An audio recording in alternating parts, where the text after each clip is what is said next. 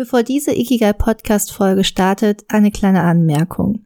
Und zwar ist es mir dummerweise passiert, dass ich bei der Aufnahme der Folge das falsche Mikrofon eingestellt habe. Dadurch ist die Klangqualität der Folge, zumindest auf meiner Spur, etwas bescheidener, als ihr das sonst von uns gewöhnt seid. Darum erstmal ganz großes Sorry für die Umstände. Aber wir hoffen dennoch, ihr könnt darüber hinwegsehen, weil wir finden, dass die Folge sehr hörenswert ist und darum wollten wir sie euch im Schlussendlich auch nicht vorenthalten. Das heißt, wir wünschen euch dennoch wie immer ganz, ganz viel Spaß beim Hören dieser Ikigai-Folge und ich würde sagen, jetzt geht's los.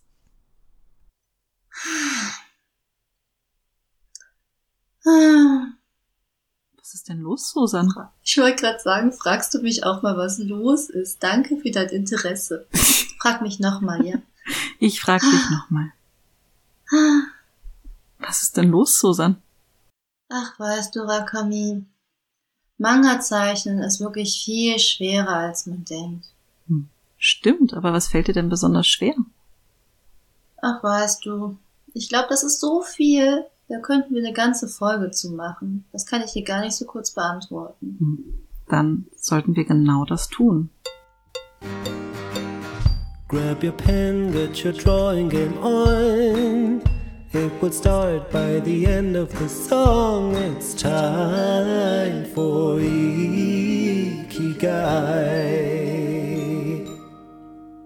Und damit sagen wir herzlich willkommen zu Ikigai, der Mangaka Podcast. Wieder mit euren alten Pappnasen. Ich kann es nicht lassen. Es tut mir sehr leid, Nakami. Ja, du, langsam ist es ein Running Gag. Das kriegen wir jetzt bis zum Ende nicht mehr weg. Das stimmt, das ist jetzt so eingetrichtert. Aber ist ja schön. Also, ich fühle mich mit dieser Bezeichnung sehr wohl. Also, ihr habt sie ja schon gehört, meine liebe Kollegin, die liebe Rakami. Hallo. Ja, und äh, ich bin die Susanne. Herzlich willkommen bei Ikigai. Und weil wir es ja schon so schön in unserem Intro geschauspielert haben, wow, also unsere Schauspielskills werden auch immer besser, Rakami. Ich bin wirklich sehr begeistert. Mhm. mhm, mhm. da geht es in dieser Folge um vor allen Dingen, also nicht vor allen Dingen, aber was uns beim Zeichnen doch schon schwer fällt, beziehungsweise beim Zeichnen unserer Stories manchmal schwer fällt. Genau, das wird ja auch relativ oft gefragt, ob wir darüber mal eine ähm, Folge machen können, wobei da meistens dann gefragt wurde, was uns denn beim Zeichnen schwerfällt, wo dann gar nicht klar war, wird damit jetzt gemeint so Anatomie Richtung Zeichnen oder wird da einfach Manga zeichnen als Zeichnen bezeichnet. Daher denke ich mal, ist das okay, wenn wir heute den Schwerpunkt auf, was uns beim Geschichtenzeichnen schwerfällt, setzen? Falls ihr es anders gemeint habt, dann schreibt es uns in die Kommentare. Da sind wir auch immer für Vorschläge offen. Ja, aber heute soll es halt darum gehen, was uns beim Zeichnen unserer Stories vielleicht manchmal schwer fällt. Hm.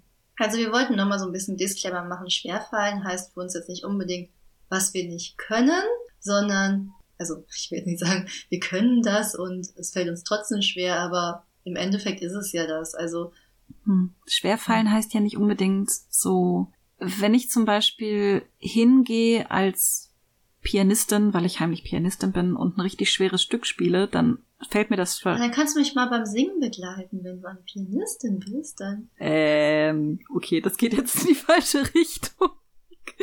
ähm, Entschuldigung. Also grundsätzlich, dann ist das Stück vielleicht schwer und ich kann es halt trotzdem spielen, und es macht mir trotzdem Spaß und es fällt mir trotzdem schwer. So, das ist, glaube ich, das, der Disclaimer, den wir vorne dran stellen wollen, dass halt Schwerfallen nicht unbedingt halt heißt, dass wir es vermeiden oder auch, also nicht, dass wir keinen Spaß dran haben, sondern halt einfach, es gibt halt manche Dinge, die flutschen mehr und die Dinge, die halt nicht flutschen, die fallen halt schwer. So ist es. Ja, genau. also bei mir ist es tatsächlich so, weil du mich ja schon im Intro gefragt hast, was mir so schwer fällt. Mir fällt es tatsächlich manchmal schwer, was heißt manchmal, eigentlich immer, das Storyboard. Also nicht das Storyboard zu zeichnen, hm. sondern das Storyboard am Ende zu bewerten. Weil natürlich sind ja auch Bilder sehr tragend bei einer Manga-Geschichte, in der es ja genau um Bilder geht. Hm. Und natürlich auch, wie die Bilder ausgearbeitet sind. Das sagt ja auch ganz, ganz viel über die Geschichte aus, transportiert ja auch sehr viel in der Geschichte. Und mir fällt es tatsächlich da manchmal schwer, wenn ich da mein Storyboard habe. Also ein Storyboard ist halt sozusagen die grobe Vorzeichnung des eigentlichen Manga-Kapitels oder mhm. des Mangas. Und da sind die Zeichnungen noch nicht schön. Also manchmal sind das nur Strichmännchen oder halt ja eine sehr, sehr minimierte Form. Zumindest sehen meine Storyboards wirklich schrecklich aus. Also ich äh, bewundere da immer meinen Redakteur, der das dann da auch alles versteht, was ich da hinkritze. Aber es geht ja darum, einfach grob erstmal zusammenzufassen, was soll überhaupt passieren. Und da kann man natürlich auch immer noch gut Änderungen ja hinten dran stellen oder halt andere Sachen korrigieren. Ja, und da fällt es mir dann halt tatsächlich wirklich manchmal schwer zu bewerten, ist das Storyboard denn auch in Ordnung so? Ist das spannend genug? Ja, weil mir halt, wie gesagt, diese, dieser visuelle Part dann einfach auch manchmal ein bisschen fällt, äh, nicht fällt, fehlt. Das Wort ah. habe ich gesucht. Oh, das sind ähnliche Wörter. Fehlt, ja. Mhm.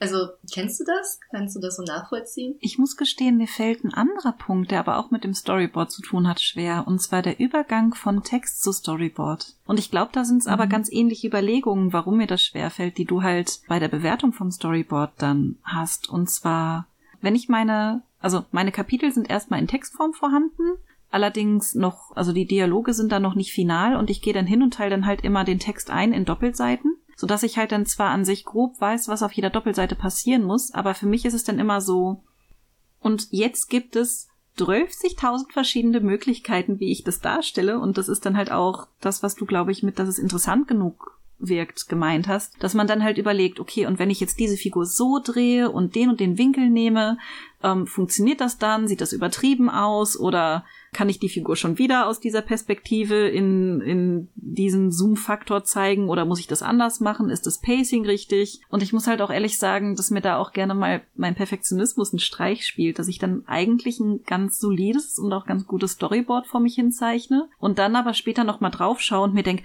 das geht aber noch besser. Und dementsprechend dann halt auch da dann nochmal anfange dran rumzufummeln und da dann auch den Punkt zu finden, an dem ich sage, nee, jetzt reicht es, jetzt schicke ich das meinem Redakteur erstmal so. Das ist auch was, was mir super schwer fällt. So, das, das kenne ich aber auch noch von mir von früher, von den Wettbewerben.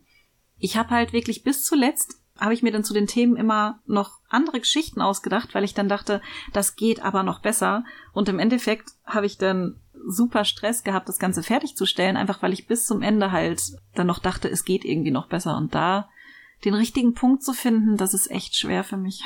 Kennst du Aber das? Wie, wie ist das denn? Ähm, also du, du schreibst die ganze Handlung nochmal in textlicher Form auf? Oder wie, wie kann ich mir das vorstellen? Genau, also es gibt im Grunde verschiedene Stadien der Texte. Es gibt einmal so grob, was in dem Band passiert, also sprich die grobe Rabenhandlung, und dann halt grundsätzlich, was in jedem einzelnen Kapitel passieren soll, und da dann aber auch schon so detailreich, dass ich halt sagen kann, okay, und ich markiere mir jetzt, was auf jeder Doppelseite passiert. Das heißt also. Ja, darum denke ich auch immer, dass ich das, glaube ich, falsch mache mit dem Storyboard, weil, also bei mir ist es auch so, dass ich diese Oh, Entschuldigung, ich habe dich gerade unterbrochen, oder? Wolltest du das nochmal ausformulieren? Äh, nee, ich wollte dich eigentlich fragen, wie das denn bei dir ist. Daher ist es schön, dass du angefangen hast, genau das zu erzählen. vorher. War ich so übereifrig, entschuldige bitte. Auf jeden Fall dieser Punkt, dass, also klar, ich mache auch so eine grobe Inhaltsangabe des jeweiligen Manga-Bands, dann natürlich nochmal eine grobe Zusammenfassung der einzelnen Kapitel. Aber dann hört's doch tatsächlich hört's dann auch bei mir auf. Also ich habe nicht mehr diesen Punkt, dass ich dann alles genau ausformuliere, was Seite für Seite passieren soll. Und hm, ja, nee, also eigentlich, nee, den Punkt habe ich nicht. Und okay. Doch, beziehungsweise, ich glaube, das habe ich doch einmal. Einmal habe ich das nämlich so probiert, so zu machen, mhm. weil ich so dachte, das ist so der richtige Weg, so sollte es machen.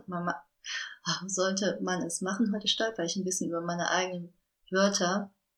Aber ja, so sollte man es machen, weil ich das halt öfters von Kolleginnen so mitbekommen habe, dass sie das auch so machen, wie du das halt so in der Reihenfolge erzählt hast.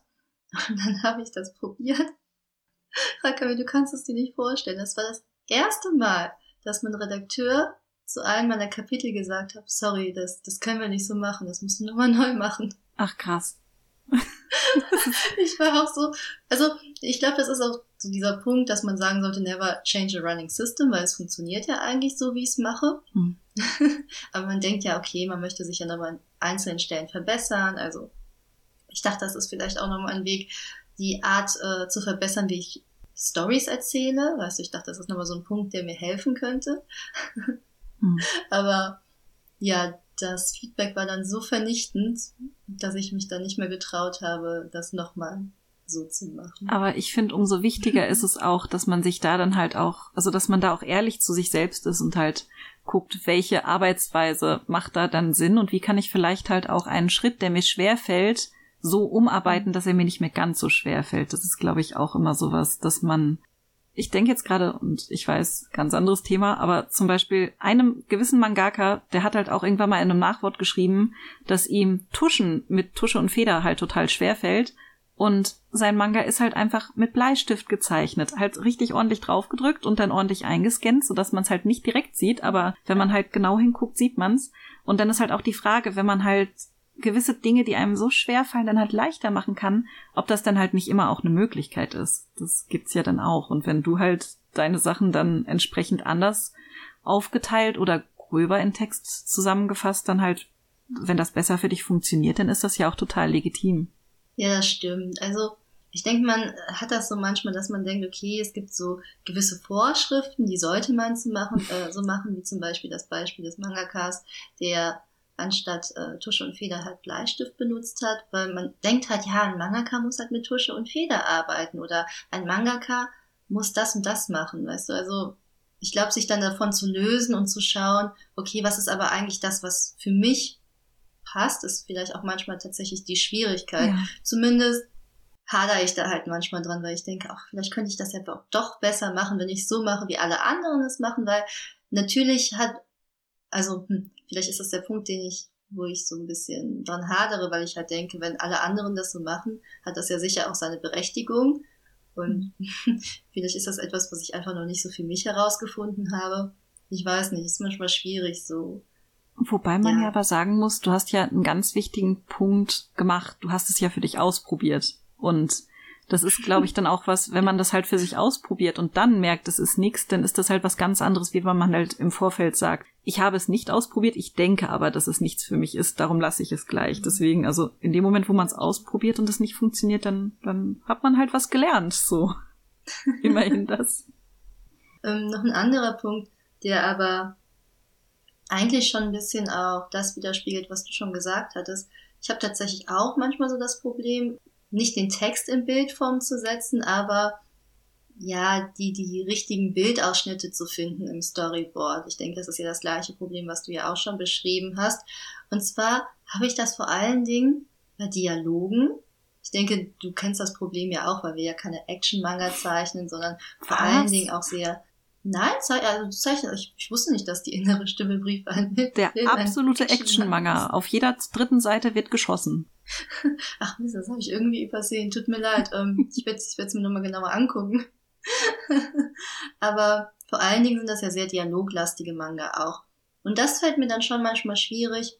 Oder das ist auf jeden Fall immer eine Herausforderung, diese Dialoge auch spannend zu gestalten, so dass man auch Lust hat, ja, das, das Gesprochene zu verfolgen und ja, dass da auch die Spannung nicht drin verloren geht, weil die Figuren einfach mal viel zu sagen haben. Mhm. Und dann halt die richtigen Blickwinkel zu finden, den richtigen Aufbau, um das Ganze halt, wie gesagt, in der Spannung nicht zu verlieren. Das finde ich auch schon immer wieder eine, eine Herausforderung.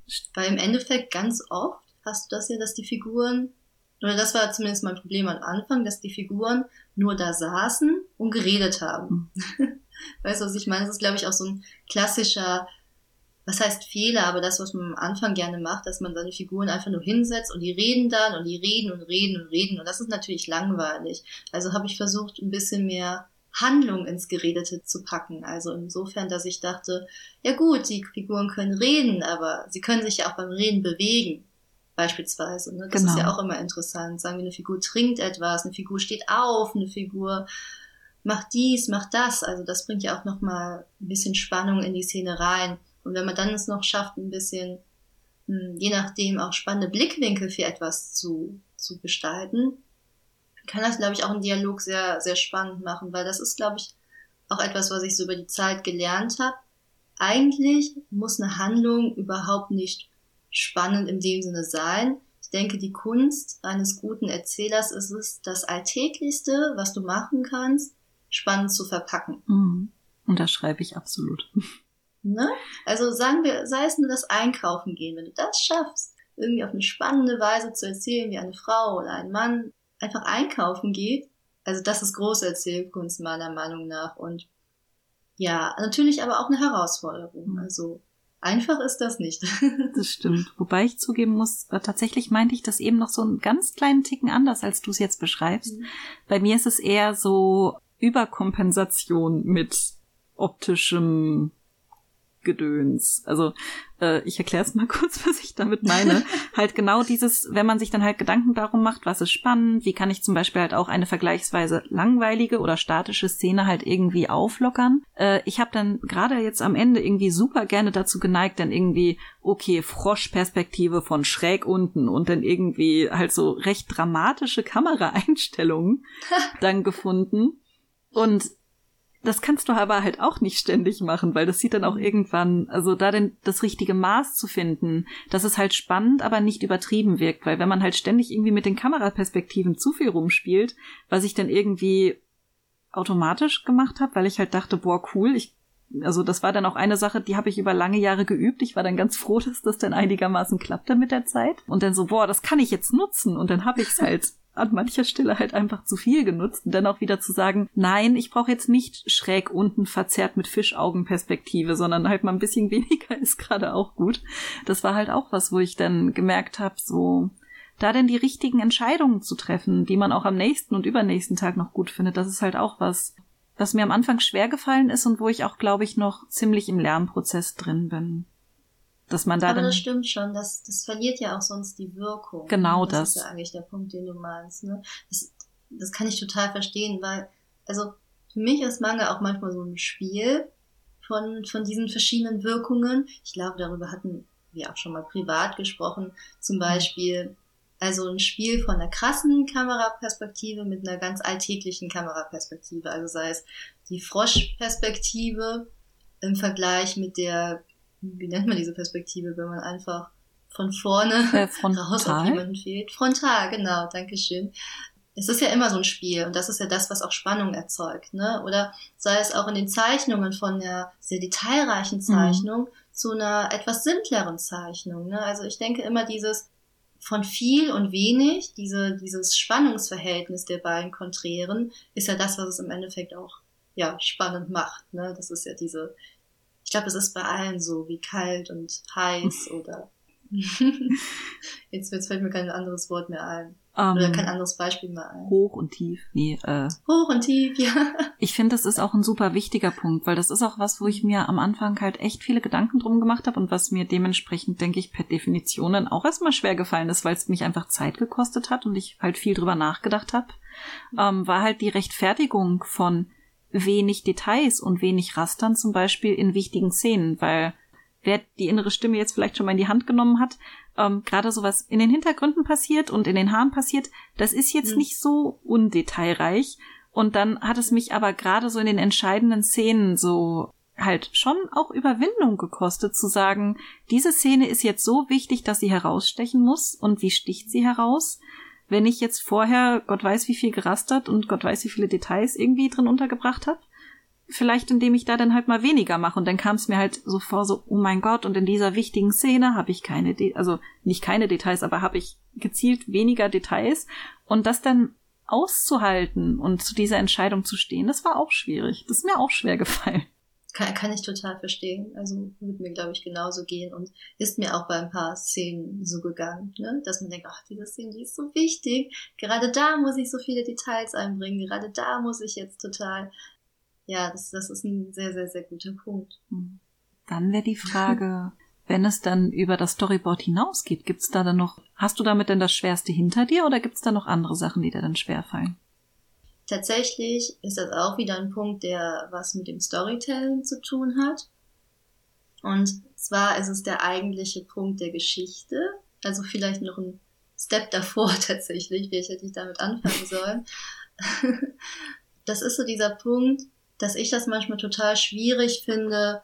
Und ich glaube, darum mache ich auch keine detaillierte Beschreibung meines Kapitels, dass am Ende des Tages, wenn ich die Geschichte was was ich genau strukturiert und geplant habe, ist es doch am Ende des Tages so, dass die Geschichte immer anders wird oder die bestimmten Szenen und Momente immer anders werden, als ich mir das eigentlich gedacht habe. Zum Beispiel in Band 3 vom Green Garden gab es eine Szene, ich verrate nicht, welche Szene das ist, die hatte ich mir ganz anders vorgestellt, als sie im Endeffekt geworden ist. Und ich habe wirklich, ich habe wirklich so lange auf diese Szene hingefiebert. Man hat das ja manchmal, dass wenn man eine Story plant, dass man ja auf so eine bestimmte Szene die ganze Zeit hinfiebert und denkt, juhu, bald kommt diese eine Szene, auf die ich selbst als Autor schon die ganze Zeit warte. Und dann ist diese Szene gekommen und tatsächlich habe ich das auch oft.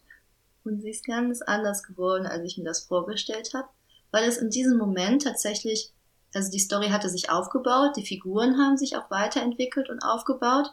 Und die werden ja tatsächlich auch im Laufe der Zeit auch für mich als Autor werden die einzelnen Figuren immer klarer vor meinem inneren Auge, weil es ist ja so, am Anfang, klar, man kennt seine Figuren, aber man lernt sie ja durch die Geschichte immer besser auch kennen. Und dann war es halt schlussendlich so, dass als dieser Moment gekommen war, dass die Figur nur so handeln konnte, wie sie dann im Endeffekt gehandelt hat und gar nicht mehr so, wie ich es eigentlich geplant hatte. Hm. Ich weiß nicht, ob du das auch hast oder es mir so geht, aber um. ja, tatsächlich habe ich diesen Punkt oft und darum fällt mir dieses genaue Plan dann doch manchmal schwer. Ich glaube, das hat auch ganz viel mit der Arbeitsweise zu tun. Also ich würde echt viele Punkte von dem, was du gerade gesagt hast, unterschreiben. So zum Beispiel, dass man halt im Laufe der Arbeit seine Figuren besser kennenlernt. Das bin ich total bei dir.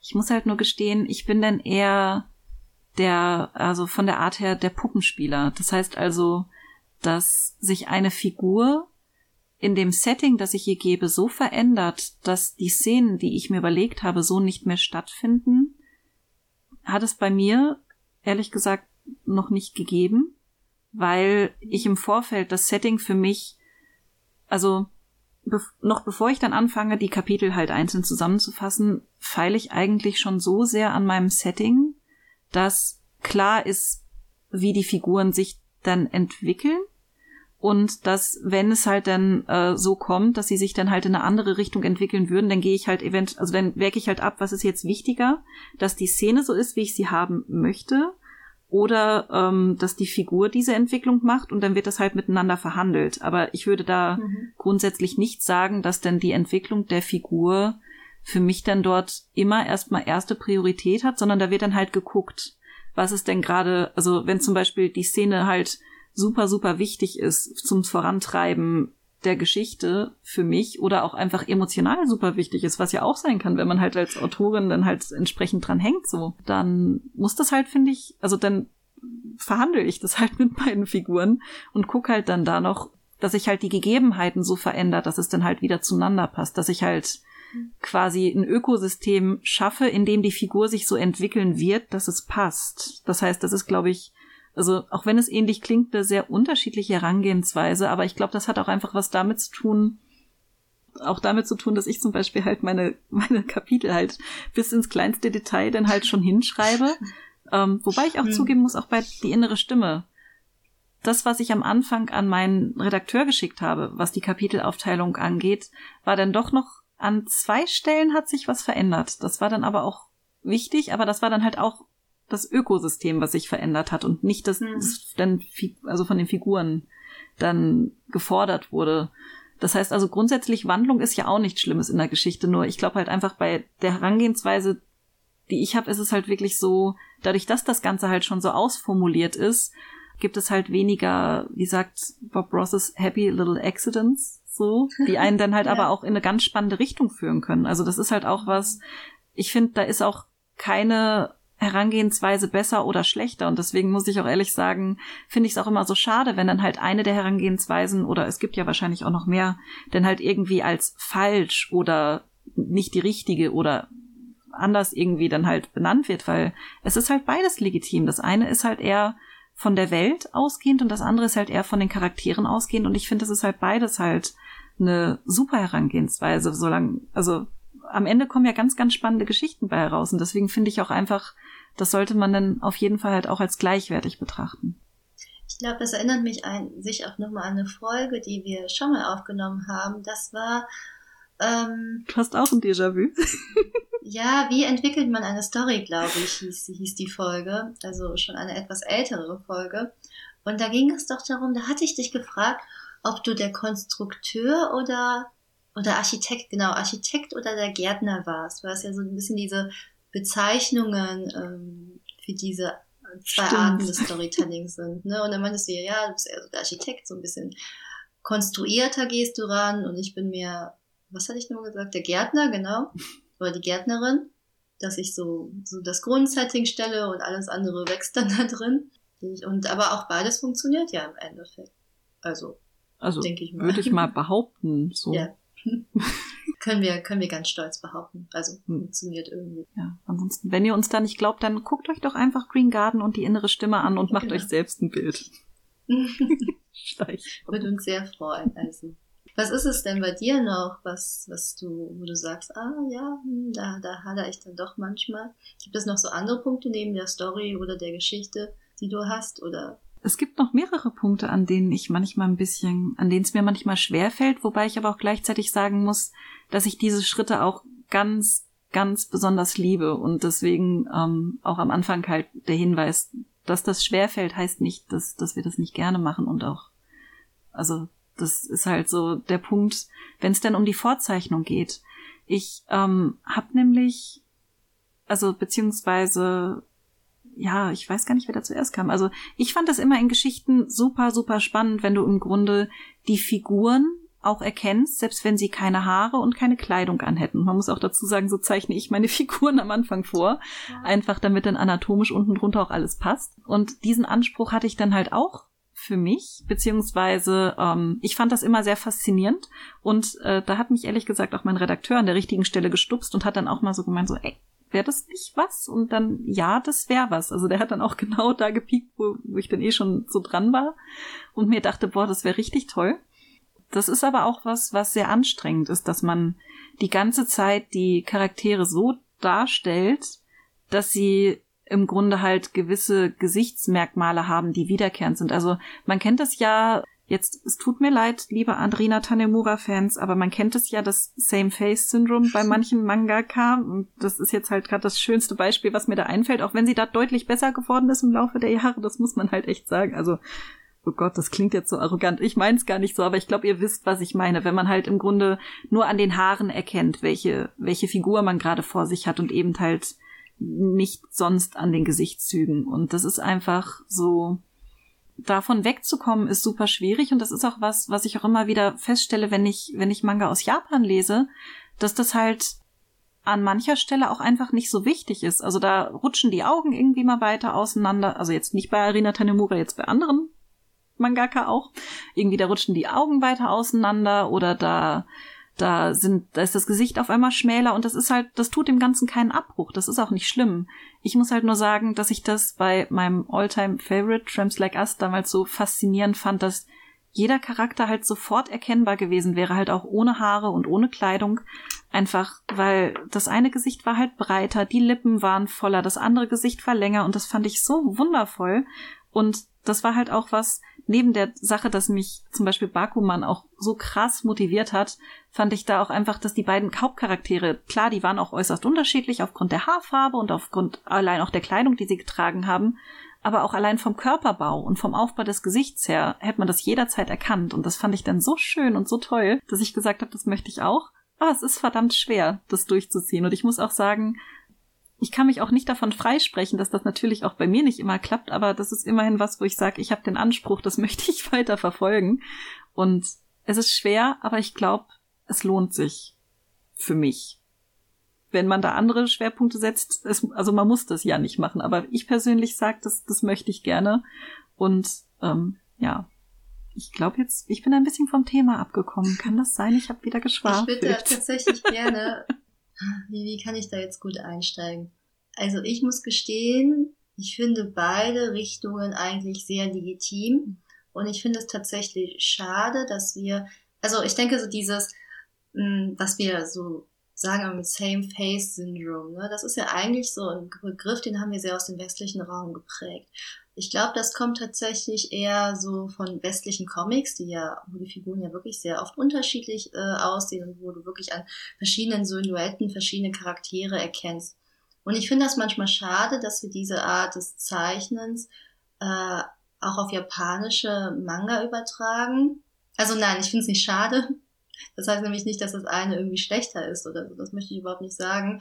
Aber ich finde dieses, dieses sehr verallgemeinerte oder stigmatisierte Bild von einer Person. Ich, also ich möchte nur damit sagen, dass das auch total legitim ist und ich glaube einfach eine andere Herangehensweise. Ich glaube zum Beispiel, also dieses äh, Same-Face-Syndrom, das kenne ich persönlich zum Beispiel oft von Shoujo-Manga, wo es halt auch um eine gewisse Ästhetik der Figuren geht, die dann bestimmten Schemata folgen.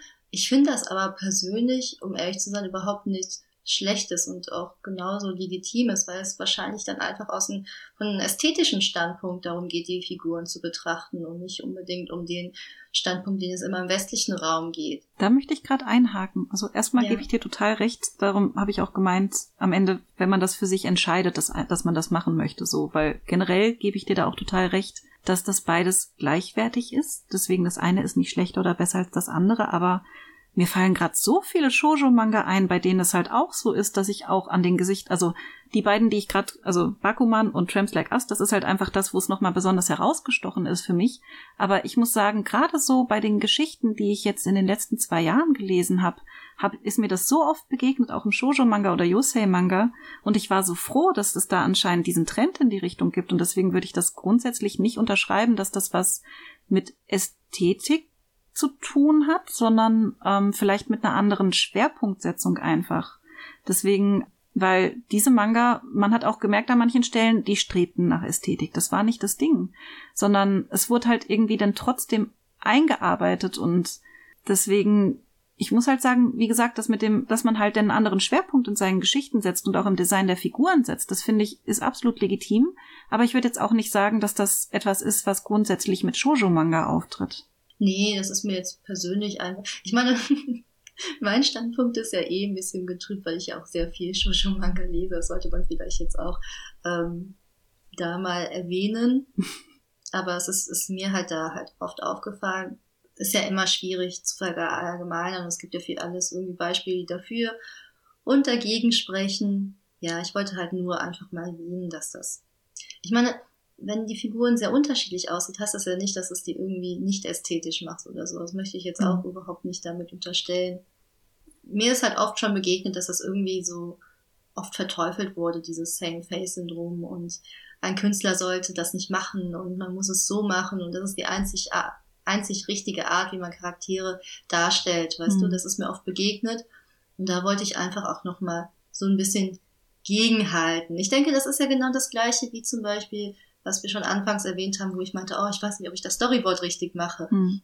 Weißt du, was ich meine? Dass es ja immer eigentlich in der Kunst so ist und ich würde jetzt mal einfach mal hinzurechnen, dass es nicht immer das Richtige und das Falsche gibt, genau. sondern es geht, was du, was du eigentlich schön formuliert hast, und den Begriff würde ich auch gerne aufgreifen, dass es einen Fokus zu setzen, beziehungsweise eine andere Priorisierung und da hat ja jeder Künstler oder Künstlerin seinen eigenen Anspruch. Das stimmt. Und man muss auch generell sagen, zum Beispiel, wenn wir jetzt dabei sind von wegen wertend oder nicht wertend, also ich denke, dass, also zumindest, ich denke nicht, dass einer von uns beiden da irgendwas abwertend meint, so gar nicht, weil das haben wir jetzt, glaube ich, auch oft genug gesagt. Ja. Und auch, wenn wir jetzt noch so ein anderes, also wenn wir schon über das Same-Face-Syndrom reden, dann so, es gibt ja auch den Toriyama-Effekt, der halt auch einfach eine bestimmte Art von Geschichten erzählen halt bestreibt. Und ich würde mir auf gar keinen Fall anmaßen, Geschichten, die entsprechend des Toriyama-Syndroms irgendwie, äh, jetzt sag ich Syndrom, Toriyama-Effekts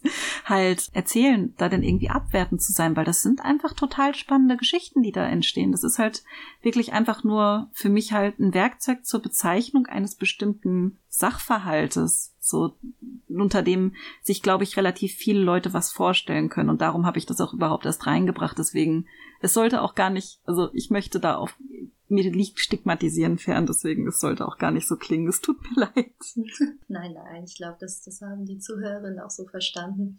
Ge ganz generell noch so besprochen. Ich mache mir ja oft so Gedanken darüber, weil es ja immer so gewisse Regeln gibt im Zeichnen. Ne? Also sei es von Anatomieregeln, sei es von Regeln, wie baut man eine Geschichte auf, sei es. Es gibt ja irgendwie für alles eine Regel. Hm. Und ich habe mir halt überlegt, so, also ich denke, es ist nicht verkehrt, diese Regeln auch zu kennen, ne? Also wir hatten zum Beispiel, glaube ich, auch schon mal in einer Geschichte, jetzt verweise ich oft auf diese eine Podcast-Folge, die wir über Storytelling gemacht haben. Äh, da hatten wir nämlich auch zum Beispiel erzählt, dass es verschiedene Schemata gibt, wie man so bestimmte Geschichten aufbaut, wie zum Beispiel äh, die Heldenreise, wo es halt bestimmte schematische Muster gibt, die ein Held sozusagen erleben muss, um diese Reise halt zu beschreiben. Aber hört gerne nochmal in diese Podcast-Folge rein. Ich glaube, da haben wir das alles schöner gesagt, als ich das gerade zusammenfasse. Auf jeden Fall ausführlicher. Ja, auf jeden Fall ausführlicher. Also hört da gerne mal rein. Und also wie gesagt, ich denke, es ist nicht verkehrt, diese Regeln zu brechen, aber ich glaube, man kann auch wirklich nach diesem Motto handeln, Regeln sind da, um gebrochen zu werden. Hm. Also hm, ich denke, es ist wie bei allem. Man sollte die Regeln kennen, um sie brechen zu können. Und finde ich mega spannend, weil ich denke, das ist halt auch ein Punkt, so bei dem man drüber reden kann, ob das dann schwer ist zu wissen, das richtige Maß zwischen Regeln brechen, also Regeln bewusst brechen und damit dann halt auch vielleicht die Geschichte an der Stelle nochmal zu verschärfen. Und wenn ich aber zu viele Regeln breche, dann wird mir, also dann kommt es halt stümperhaft vielleicht drüber und da dann halt das Maß zu finden. Das ist halt auch, finde ich, insofern auch schwierig, sich dann auch zu trauen, zu sagen, ich möchte diese Regeln jetzt brechen, gerade weil man ja dann im Hinterkopf hat, hm, die anderen, also die machen das halt ja aus einem bestimmten Grund so. Halt genau ja, das, was du vorhin gesagt geht hast. Ja, genau, geht mir ja genauso, ja. Ja, das ist dann, das gehört dann auch zum Prozess des, des der eigenen Entwicklung als Künstler, ne? Also wie, wie möchte ich meine eigenen Geschichten erzählen? Das ist ja auch so der Punkt, so weise ich wieder auf die Folge, dass ja an sich hatten wir jetzt zum Beispiel den Punkt mit, ich habe eine Idee. Und diese Idee gab es wahrscheinlich schon 3000 Mal. Ja, und die kam wahrscheinlich auch schon in so, so vielen Mangas oder Animes oder was weiß ich vor. Aber dennoch, so wie du diese Idee erzählen kannst, kannst ja im Endeffekt nur du. Und das macht im Endeffekt dann auch deine Geschichte aus. Und darum ist es gar nicht so verkehrt, sich mal damit auseinanderzusetzen, so wie möchte ich Geschichten mhm. auch selber als Autor erzählen? Nach welchen Regeln möchte ich mich richten? Nach welchen nicht? Wo möchte ich ausbrechen? Wo möchte ich die anwenden? Und ich glaube, ihr merkt auch so, während wir das erzählen, das sind ja ganz, ganz, ganz viele Punkte, über die man sich Gedanken machen kann und die man auch nicht immer mit Ja und Nein beantworten muss. Hm. Das ist, ist halt es kommt ja auch immer darauf an. Es gibt auch nicht immer eine klare Antwort und es ist auch immer manchmal eine Antwort von Ja und Nein und vielleicht und ich weiß es selber nicht. Ich bin total verwirrt. Und das ist aber auch die Schwierigkeit dahinter. Aber ich glaube, das macht es auch so reizvoll. Das macht auf jeden Fall den Prozess spannend und ich denke halt so mhm. dieses, wie du schon sagst, Ja und Nein, Schwarz und Weiß, es ist halt ganz viel auch einfach grau. Bisschen heller, ja, bisschen dunkler stimmt. und man sucht sich halt den Weg dazwischen. Das stimmt auf jeden Fall. So, jetzt habe ich aber so lange schon geredet, dann gibt es noch was bei der finalen Fertigstellung oder so in den letzten Zügen des Kapitels, was dir schwerfällt? Nee, alles super easy. habe ich gar kein Problem. Okay.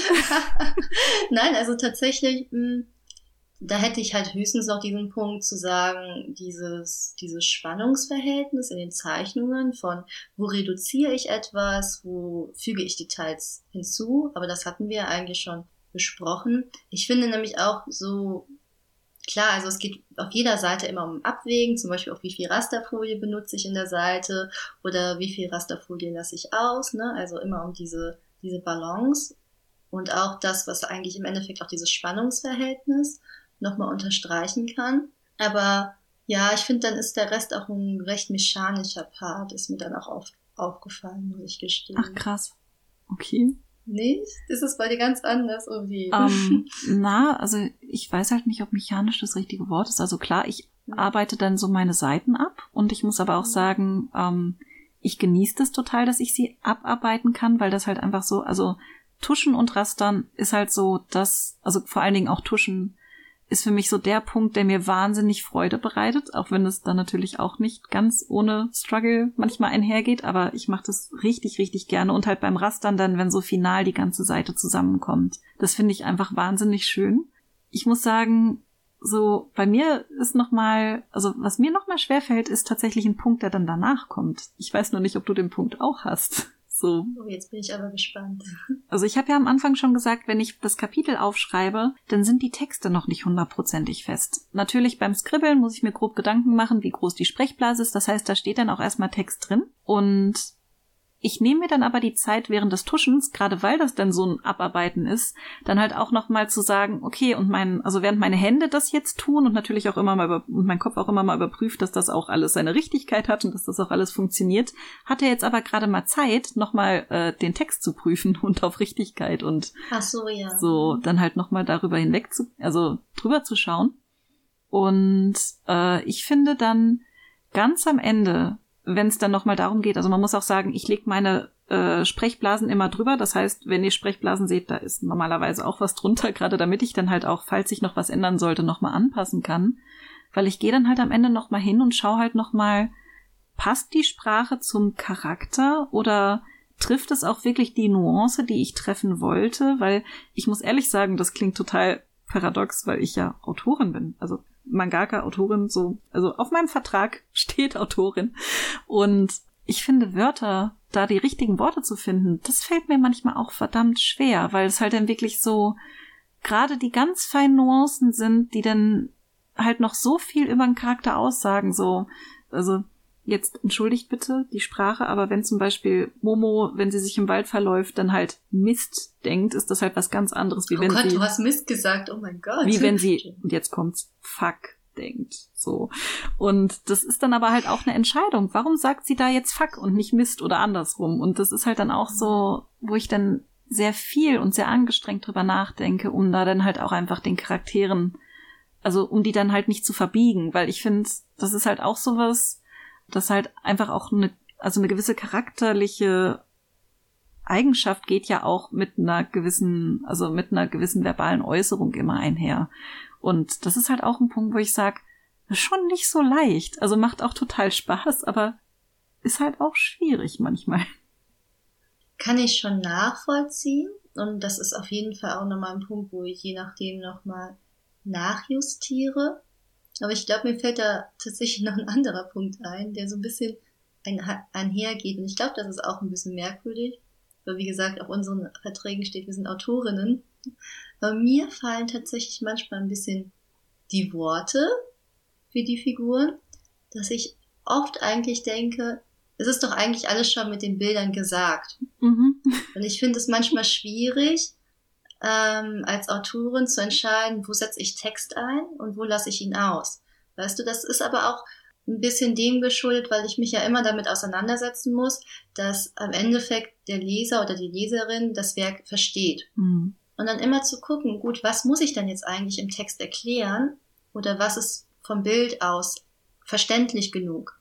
Weil ich finde es manchmal schwierig zu sagen, gut, erkläre ich jetzt alles, was da passiert? Möchte ich das auch überhaupt oder möchte ich manche Sachen auch einfach ungesagt lassen? Und ähm, ich möchte den Leser auch nicht bevormunden. Aber vielleicht ist es auch mein persönliches Problem, weil ich mich auch schnell als Leser bevormundet fühle. ich bin so ein Typ, wo ich denke, hä, ist doch alles gesagt, wieso muss mir das jetzt nochmal erklärt werden? Ich habe das doch jetzt verstanden. Ich bin da so Aber gibt es ja auch dir. immer solche und solche. Ja, kennst du das? Absolut. Es gab, also da kann ich jetzt mal aus dem Nähkästchen plaudern. In Dis gibt's ja den Epilog. Und es gab von diesem mhm. Epilog zwei Varianten. Und ich habe beide an meinen Redakteur geschickt.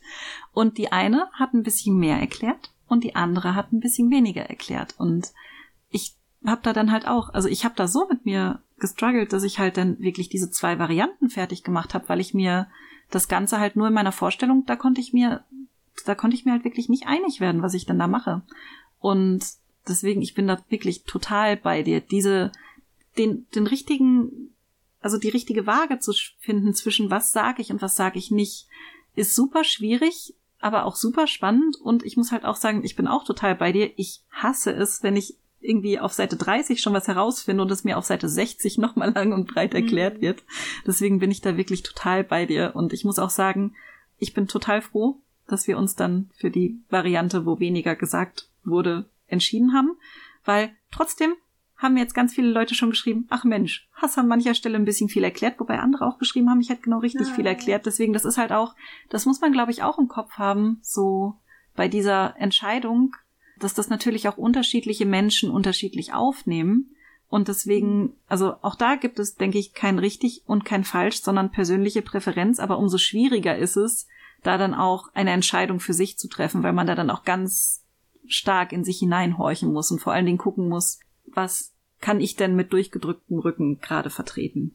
Das stimmt total, ja, ja. Ich dachte auch gerade nochmal, ich weiß nicht, ob das vielleicht ein bisschen abschweift, aber es ist irgendwie immer etwas, was ich mal mit dir besprechen wollte.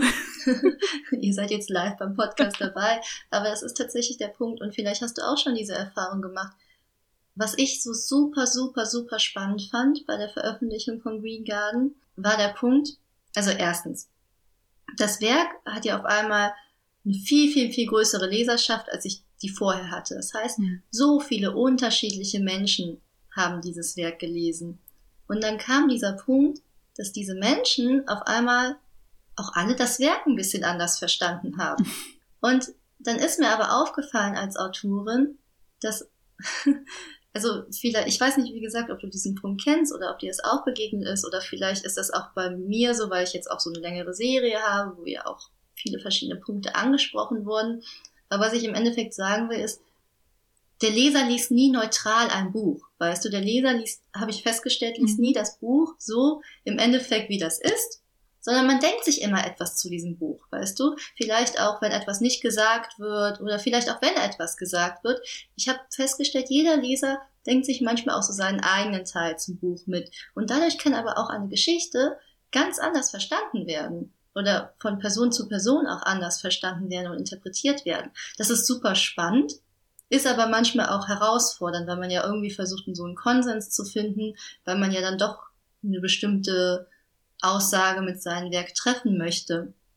Naja, aber darüber hatte ich mir gar keine Gedanken gemacht. Wie gesagt, dass äh, da auch viel Fantasie vom Leser nochmal selber hinter ein Werk steckt. Ich weiß nicht, ob man das jetzt so gut verstanden hat. Also oder? ich habe es auf jeden Fall verstanden und ich finde, das ist halt mhm. auch ein super wichtiger Punkt. Und ich muss auch sagen, ja, kenne ich auch, ähm, kannte ich aber tatsächlich bei Zuckerwasser, als ich es beendet habe, also meinem Eigenverlagsprojekt Zuckerwasser, nochmal äh, mehr, weil ich da dann halt auch gefühlt gewisse Dinge, wenn ich hätte haben wollen, dass sie auf diese Art gelesen werden, wie ich es aber eigentlich wollte, hätte klarer machen müssen.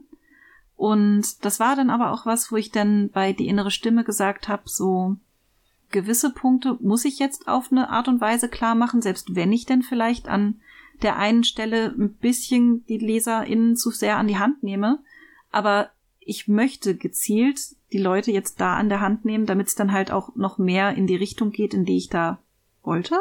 Ich muss aber sagen, generell, ähm, also die innere Stimme ist jetzt, wenn wir das aufnehmen, noch nicht ganz so lange draußen. Deswegen, also ich habe schon Feedback bekommen, aber äh, schreibt mir auch gerne mehr. Grundsätzlich ist es aber auch so, dass die Schwerpunktsetzung teilweise bei den LeserInnen ganz anders war als bei mir. Und dann haben sich auch gewisse Entscheidungen, welche Sachen on-screen gezeigt wurden, also welche Sachen offscreen und onscreen passiert sind, weil bei die innere Stimme, dadurch, dass es ein Einzelband ist, musste ich natürlich sehr überlegen, was zeige ich, was zeige ich nicht. Und je nachdem, welche Charaktere besonders im Fokus der LeserInnen waren, hat man auch gemerkt, dass dann bei manchen, also bei Kai zum Beispiel, hat manchen Leuten dann irgendwie Screentime gefehlt. Und ich hatte dann aber gesagt, ich möchte bewusst den Fokus auf Momo und Lil und ihre, ihre Freundschaft, ihre Beziehung zueinander setzen. Und ähm, dann war aber klar, wenn dann halt gewisse LeserInnen dann halt Kai als Fokus für sich haben möchten, und das so interpretieren, dass da dann natürlich an mancher Stelle was fehlt. Und ich glaube, das trifft dann auch wieder genau das, was du meinst. Dass dann halt mhm. da dann auch gewisse Sachen dann anders gelesen und dann halt auch anders verstanden werden. Wirklich super spannend und dann auch die äh, verschiedenen Interpretationen zu lesen. Ja, also schreibt mir gerne eure Interpretation. Würde ich mich sehr drüber freuen. ja, aber wie gesagt, das, das war halt ein Punkt, den, den hatte ich nicht, nicht erwartet, aber eigentlich klar, ne? Macht, macht dann im Rückblicken macht es ja auch Sinn, dass es so ist. Mhm. Naja. Ja, das, das war's auch schon. Ich meine, also ich finde, wir haben jetzt schon total viele Punkte, die uns unter anderem schwer fallen und worüber wir uns sehr, sehr viele Gedanken machen. Da haben wir echt noch ein ganzes Leben mit zu tun, glaube ich. Ja, wobei man auch sagen muss, also ich glaube, ich wiederhole es jetzt gefühlt zum fünften Mal. So schwerfallen heißt ja nicht, dass es halt nicht auch wahnsinnig Freude macht, sich damit auseinanderzusetzen und dementsprechend wird es, glaube ich, egal an welchem Punkt man als Zeichnerin dann kommt, immer Sachen geben, die einem dann halt schwer fallen. Aber das heißt ja erstens nicht, dass es so bleiben muss und zweitens auch gar nicht, dass das schlimm ist. Und deswegen, also ich hoffe, äh, jetzt die Fragen nach, erzählt mal, was euch schwerfällt, sind jetzt ein Stück weit beantwortet, weil, ähm, also ich kann verstehen, warum das spannend ist. Ähm, ja, eine ganze Menge. ja, eine ganze Menge. Manga zeichnen ist wirklich nicht einfach. Also für mich ist das eine Lebensaufgabe. Oh, das hast du ich denke, schön für dich gesagt. genauso, Ja. oder? ja. Würde ich sagen, aber mit diesem wunderschönen Ausspruch könnten wir dann auch die Folge enden lassen, oder? Auf jeden Fall. Also doch, reicht jetzt auch mal für heute. Gut, dann würden wir sagen, wir hören uns dann in der nächsten Ikigai-Folge, die uns dann hoffentlich nicht so schwer fallen wird. Und ja, wir sagen dann einfach bis zum, bis zum nächsten Mal. Ja. Tschüssi. Tschüssi!